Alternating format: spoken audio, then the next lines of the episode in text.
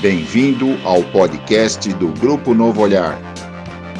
Um espaço para promover a reflexão e a conscientização sobre a deficiência visual, a pessoa com deficiência visual e o seu mundo.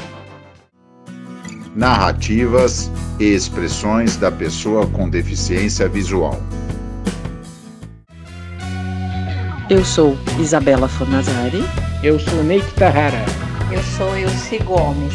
Eu sou Gilberto Luiz Carvalheiro. Eu sou Marilda Magalhães. Eu sou Marcelo Santana. Eu sou José Cláudio Rocha. Eu sou Thaís Badesso. Eu sou Irineu Cruz. E este é o podcast do Grupo Novo Olhar.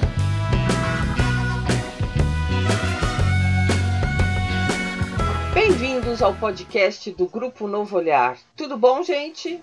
Olá, bom? joinha. Tudo bem. Olá. Joia. Vamos ver quem está hoje aqui. José Cláudio.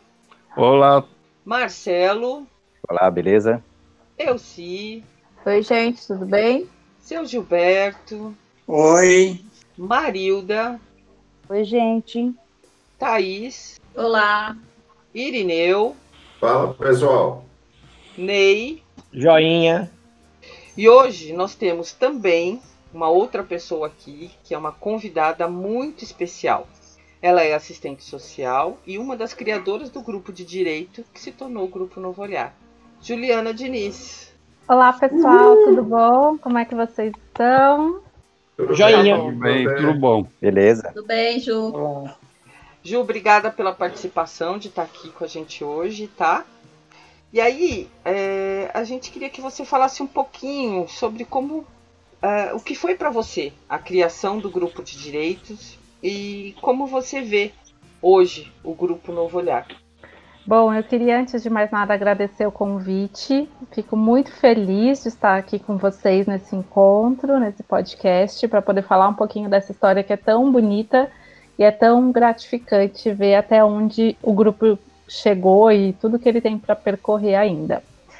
É, esse grupo, Isa, eu e uma psicóloga que trabalhava comigo, mais conhecida como você mesma, é, ele é fruto de muitas conversas nossas, eu acho que de muita indignação, de muito incômodo com a realidade, com tantas coisas que a gente via quando trabalhava na reabilitação de pessoas com deficiência visual e percebia o quanto o acesso aos direitos eram frágeis, muitas vezes inexistentes, e sobretudo por falta de informação, de conhecimento.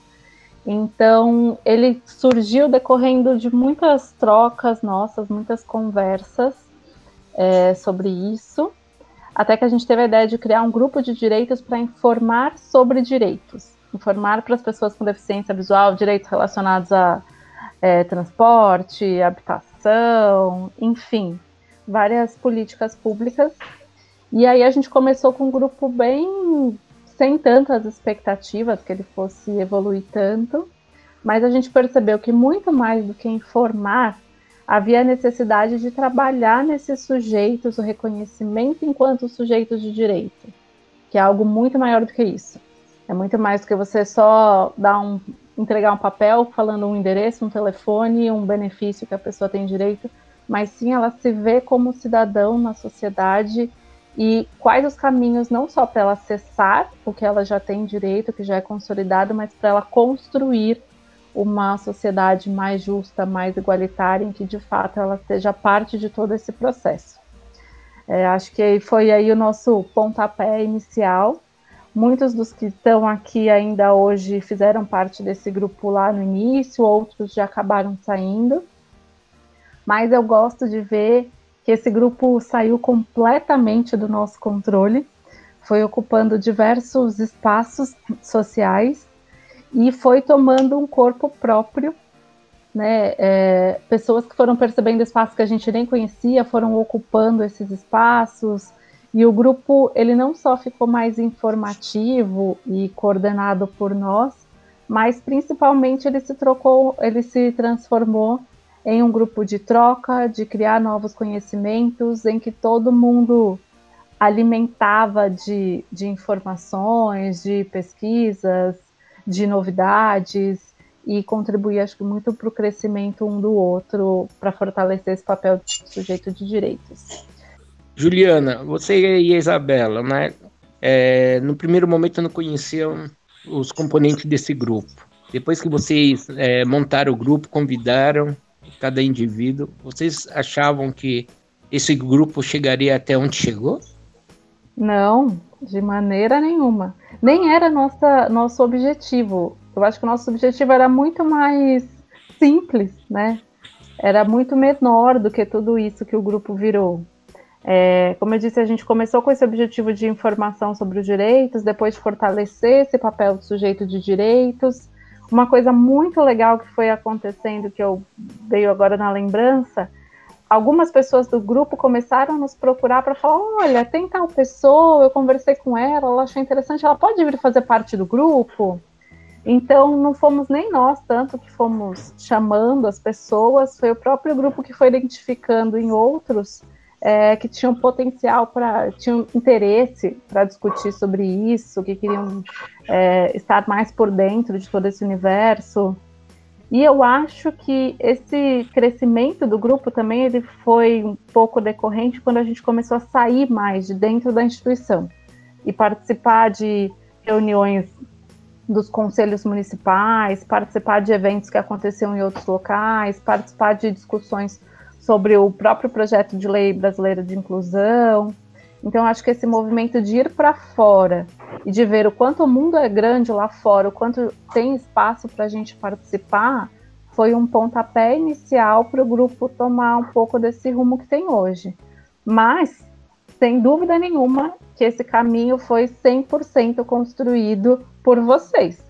Eu não imaginava que o grupo de direitos, que era um simples grupo, um simples grupo de direitos dentro de um processo de reabilitação, que ele fosse criar uma personalidade própria, né, tendo até um nome próprio, que é o grupo Novo Olhar, que acabou criando objetivos próprios do grupo, a ponto de não precisar mais de profissionais que conhecem os encontros, as discussões, e sim foram sujeitos que se apropriaram do seu papel na sociedade e começaram a buscar novos espaços onde pudessem estar inseridos para discutir as políticas públicas, para discutir os direitos, para discutir quem são eles na sociedade, quais as dificuldades que encontram.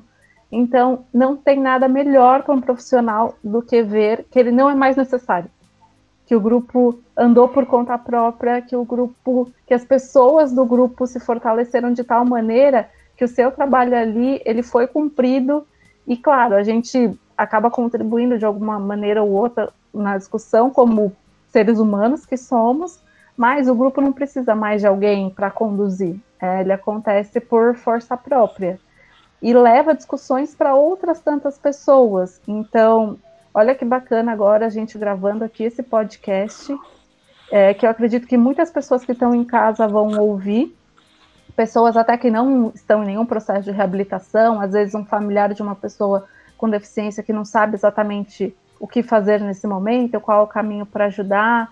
Então a gente está vendo essa informação se multiplicar. Então o nosso trabalho que era de formiguinha hoje está gigantesco, tá assim imensurável e supriu toda e qualquer expectativa que a gente pudesse ter. Da minha parte é isso, acho que a Isa deve concordar nesse ponto. Concordo plenamente 100%.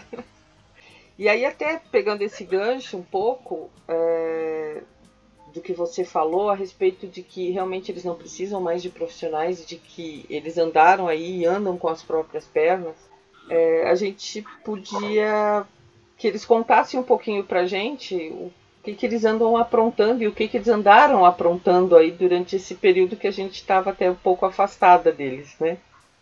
Ah, eu quero saber, contem tudo.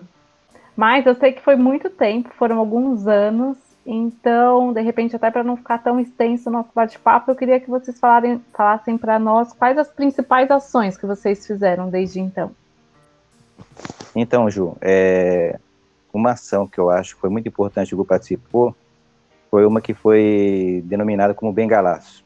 Essa ação foi o seguinte: meados de 2016, o, surgiu um assunto que o metrô estava querendo tirar os jovens cidadãos para que eles são fundamentais na ajuda contra deficientes visuais. E nesse instante a gente viu que, que a gente precisava fazer alguma coisa. E nisso o grupo se mobilizou, é, passou a divulgar para todas as pessoas que a gente conhecia é, a respeito do assunto. E a gente teve uma reunião junto com o pessoal do metrô, junto com, com a Secretaria Municipal da Deficiência e alguns órgãos ligados. E resultando num, numa ação que até então nunca tinha acontecido, a reunião de tantos, tantas pessoas com deficiência para reivindicar um, uma, uma situação que estava acontecendo. Isso aconteceu na, na Praça da Sé, em São Paulo, que chegou a reunir cerca de 150 deficientes visuais, nunca tinha acontecido isso.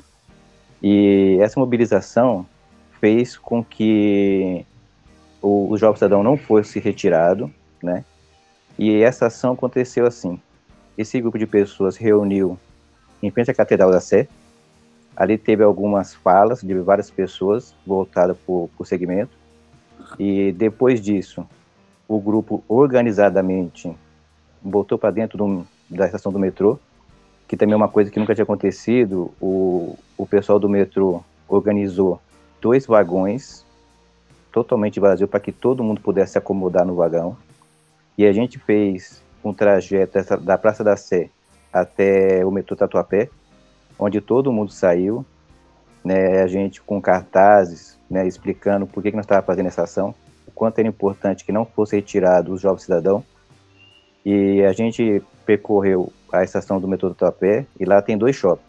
Então a gente foi até a entrada de um, de um shopping para todo mundo poder ficar sabendo do que, que se tratava. Voltamos para a entrada do outro shopping e depois a gente terminou no terminal de, de ônibus. É, foi uma ação muito organizada, sem confusão, e o mais importante é que o objetivo foi alcançado através dessa ação que originou na não retirada do Jovem Cidadão. Eu acho que foi uma ação muito importante para a gente, que um grupo que estava começando a participar da, das atividades é, social mesmo. É, uma outra ação que o grupo participou, que foi bastante importante, foi a, a nós dentro das nossas reuniões, nós começamos a, a perceber que havia necessidade de participarmos das discussões sobre política pública voltada à pessoa com deficiência visual. E aí a gente começou a participar das plenárias dos, do Conselho Municipal de São Paulo, é, e aí cada um dentro do seu município também começou a procurar os conselhos das suas cidades para participar.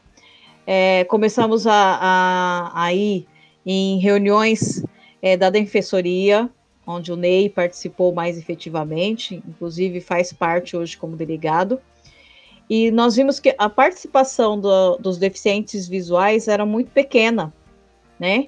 E aí a gente, é, nesse meio tempo, percebeu que se nós, enquanto grupo, não fizéssemos, né, essa essa participação, não fôssemos participar um pouco mais efetivamente, a gente também ficaria por fora de uma série de informações que eram bastante é, segregadas, digamos assim, né? As informações estavam lá e elas não chegavam a quem era de direito, já que não existia essa participação. Então, o grupo resolveu é, participar mais efetivamente dessas reuniões, tanto nos conselhos é, das suas cidades, principalmente no Conselho da, de São Paulo, no Conselho Municipal. E aí a gente participou das eleições, é, a gente participou de algumas discussões, é, de alguns fóruns, é, discussões na APAI. Isso foi bastante enriquecedor para o grupo. Nós crescemos muito enquanto grupo, aprendemos bastante coisa e hoje a gente pretende passar um pouquinho aí né, dessas informações. A gente já vem fazendo isso, passando essas informações, discutindo política pública e levando essas informações às pessoas que não têm tanto conhecimento, né? E a gente pretende fazer isso com mais, com mais força de agora para frente através do nosso podcast. Eu sigo. Você esqueceu de falar que você é conselheira aí de Francisco Morato, da pessoa com deficiência, e eu sou delegado da Ouvidoria Geral do Estado de São Paulo. Ah, é verdade. De, né? Esqueci mesmo. É, além de fazer parte do conselho, eu sou secretária do Conselho Municipal daqui de Francisco Morato, pois, é, Conselho da Pessoa com Deficiência da cidade, e faço parte da comissão é, da pessoa com deficiência da OAB. Já tem dois anos que eu faço parte da comissão, que aqui na cidade foi instituída, e a gente também tem uma discussão bem interessante aqui na cidade. Uma outra coisa que eu também acho importante mencionar, como ação do Grupo Novo Olhar, foi o nosso envolvimento em algumas ações sociais. Nós participamos é, de alguns fóruns, né? Fóruns Pneu da Vila Mariana, que era voltada por toda a reforma visando a acessibilidade das calçadas para as pessoas com deficiência na região. Nós tivemos a participação no Abril Marrom, que era um evento ligado à prevenção da saúde ocular.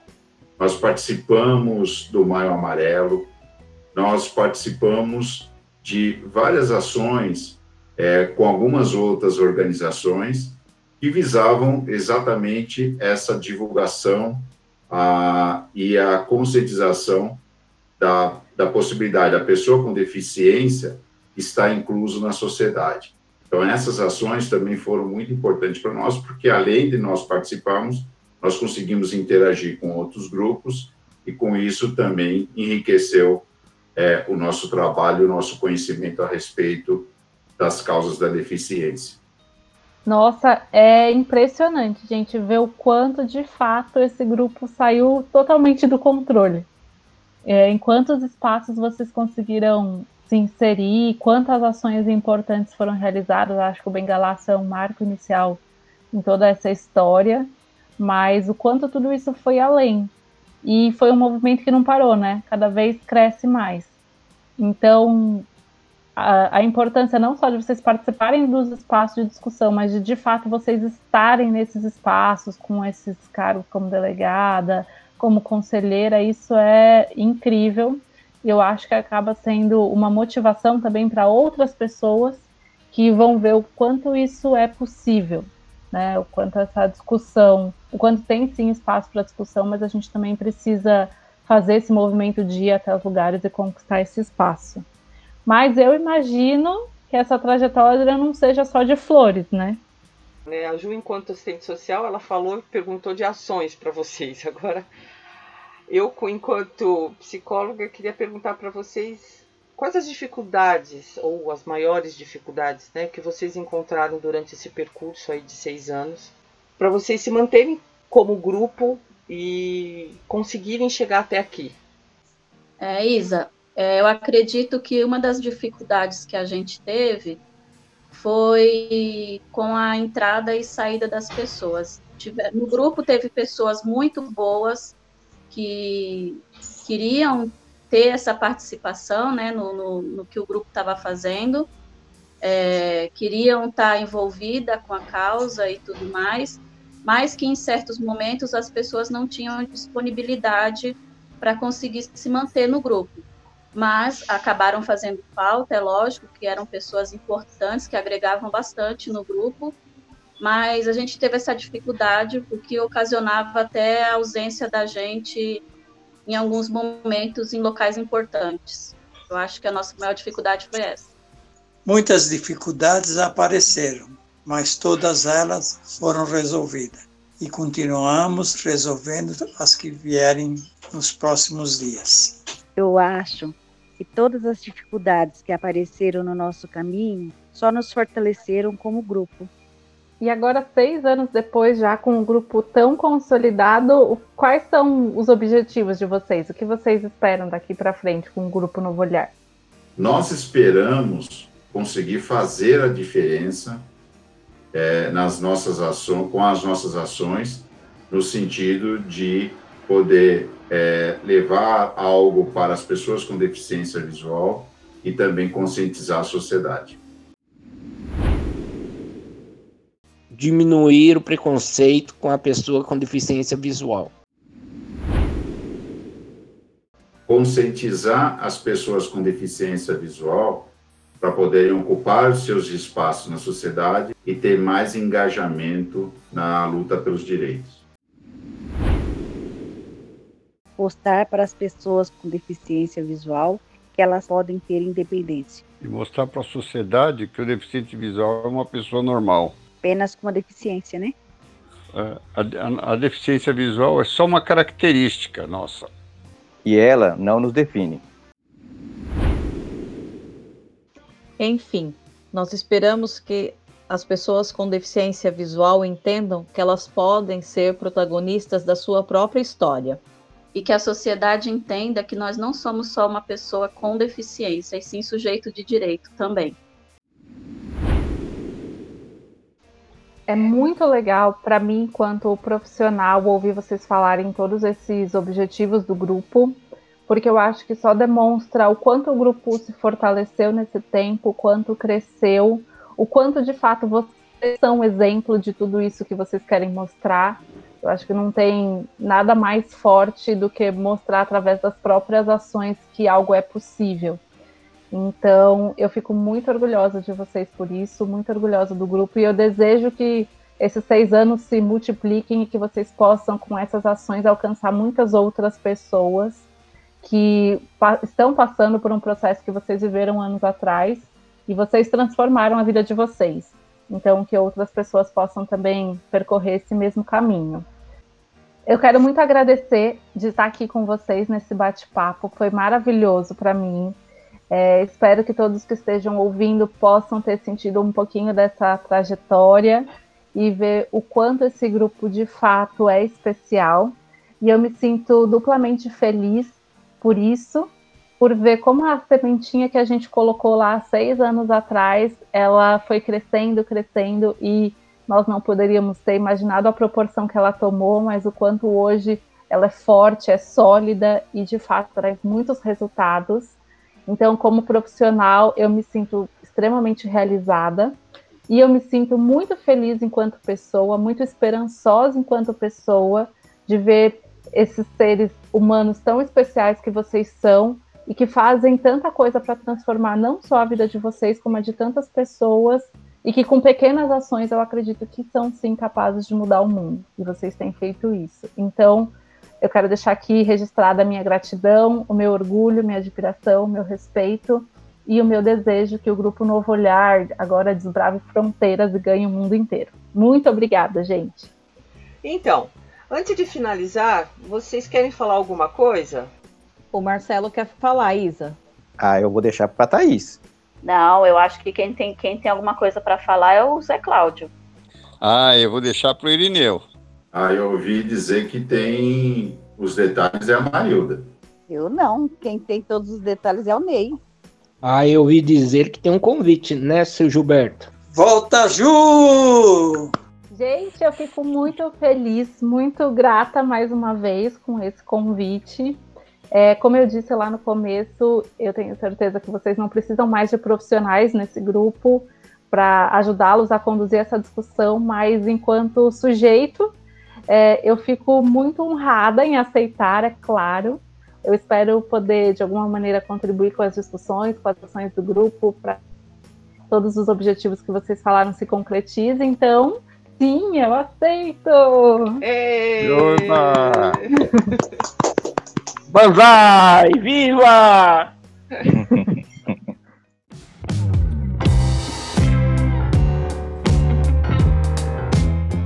Olá, ouvintes. No nosso quadro Quem Sou Eu, estaremos apresentando mais um integrante do Grupo Novo Olhar.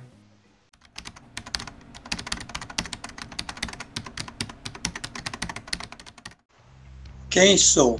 Sou Gilberto Luiz, tenho 81 anos, sou casado, três filhos, dois netos e dois bisnetos. Eu sou aposentado na área comercial e trabalhei, antes da, do comércio, trabalhei com cartonagem, 13 anos, depois fui para, para o comércio até me aposentar. Gosto muito de futebol, de música, dançar e de livros.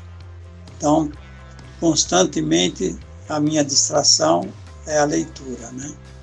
E com isso aí, aqueles tempos mais ociosos, eu preencho com as coisas que eu mais gosto. É isso aí.